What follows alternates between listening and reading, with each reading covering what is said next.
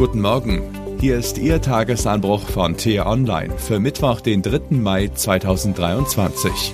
Was heute wichtig ist. Im Rennen ums Weiße Haus hängt Trump seinen heimlichen Herausforderer ab. Geschrieben von T-Online-Chefredakteur Florian Harms. Unter Mikrofon ist heute Axel Bäumling.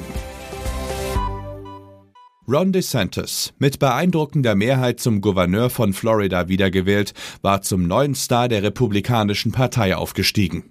Wie Trump, nur mit Hirn, so wird er von Leitartiklern gern charakterisiert. Ein analytischer Kopf, persönlich eher zurückgezogen, kein Netzwerker wie sein ehemaliger Mentor, aber bei jeder populistischen Parole ganz vorne mit dabei.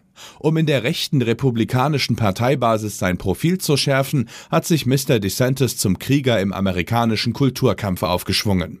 Daheim in Florida hat er deshalb den Waffenfreunden noch die letzten verbliebenen Auflagen aus dem Weg geräumt. Von LGBTQ und ähnlichem will er erst recht nichts wissen und hat deshalb die bloße Erwähnung des Themas aus den Schulen verbannt.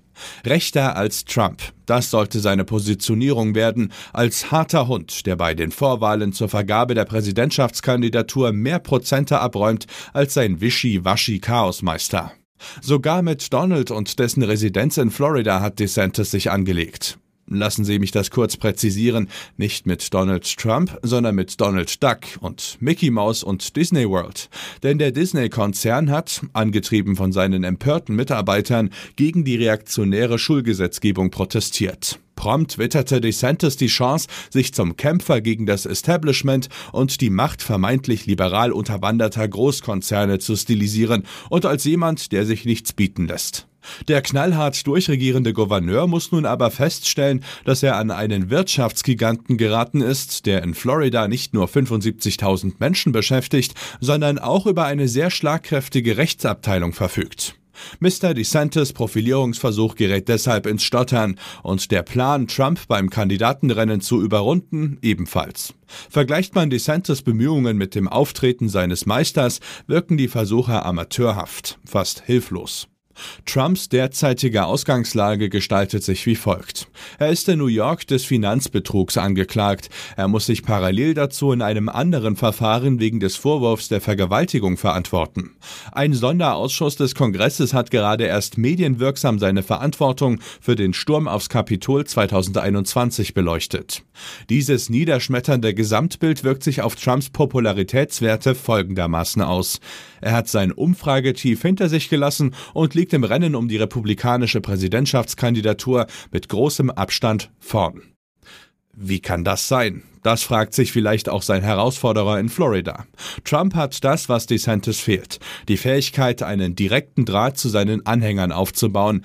Eine Beziehung, die persönliche Züge trägt. Sie fühlen sich von ihrem Idol verstanden und vertreten, glauben ihm jedes Wort und seinen Gegnern nichts und verzeihen ihm alles. Es hilft natürlich auch, dass die US-Medienlandschaft genau wie die gesamte Gesellschaft in zwei Lager gespalten ist, die jeweils die eigene Klientel bedienen. Rechte Sender wie Fox News schützen den Politstar Trump mit dem Ergebnis, dass die Zuschauer von den Prozessen gegen ihren Helden kaum etwas hören. An der Basis der Republikanischen Partei haben sich auf diese Weise sektenhafte Züge entwickelt. Ron DeSantis hat seine Aufgabe fundamental missverstanden. Er dachte, er würde eine politische Kandidatur anstreben. Tatsächlich muss er einen Sektenführer stürzen. Das ist im radikalisierten Amerika fast unmöglich.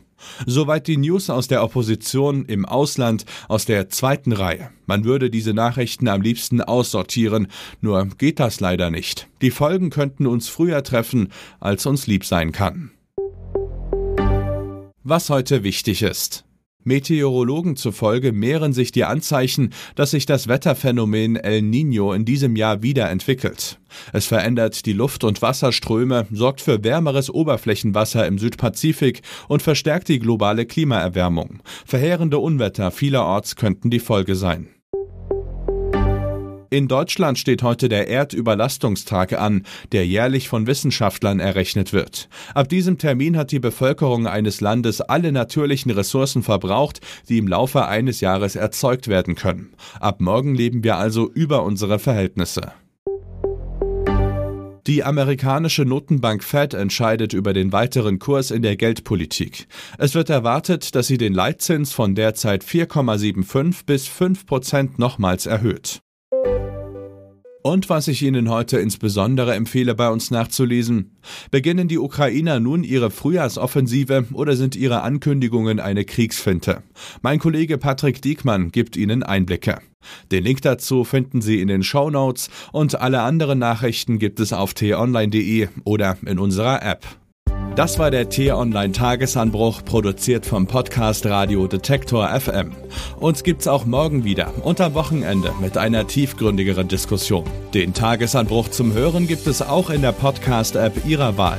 Kostenlos zum Abonnieren. Vielen Dank und Tschüss. Ich wünsche Ihnen einen schönen Tag. Ihr Florian Harms.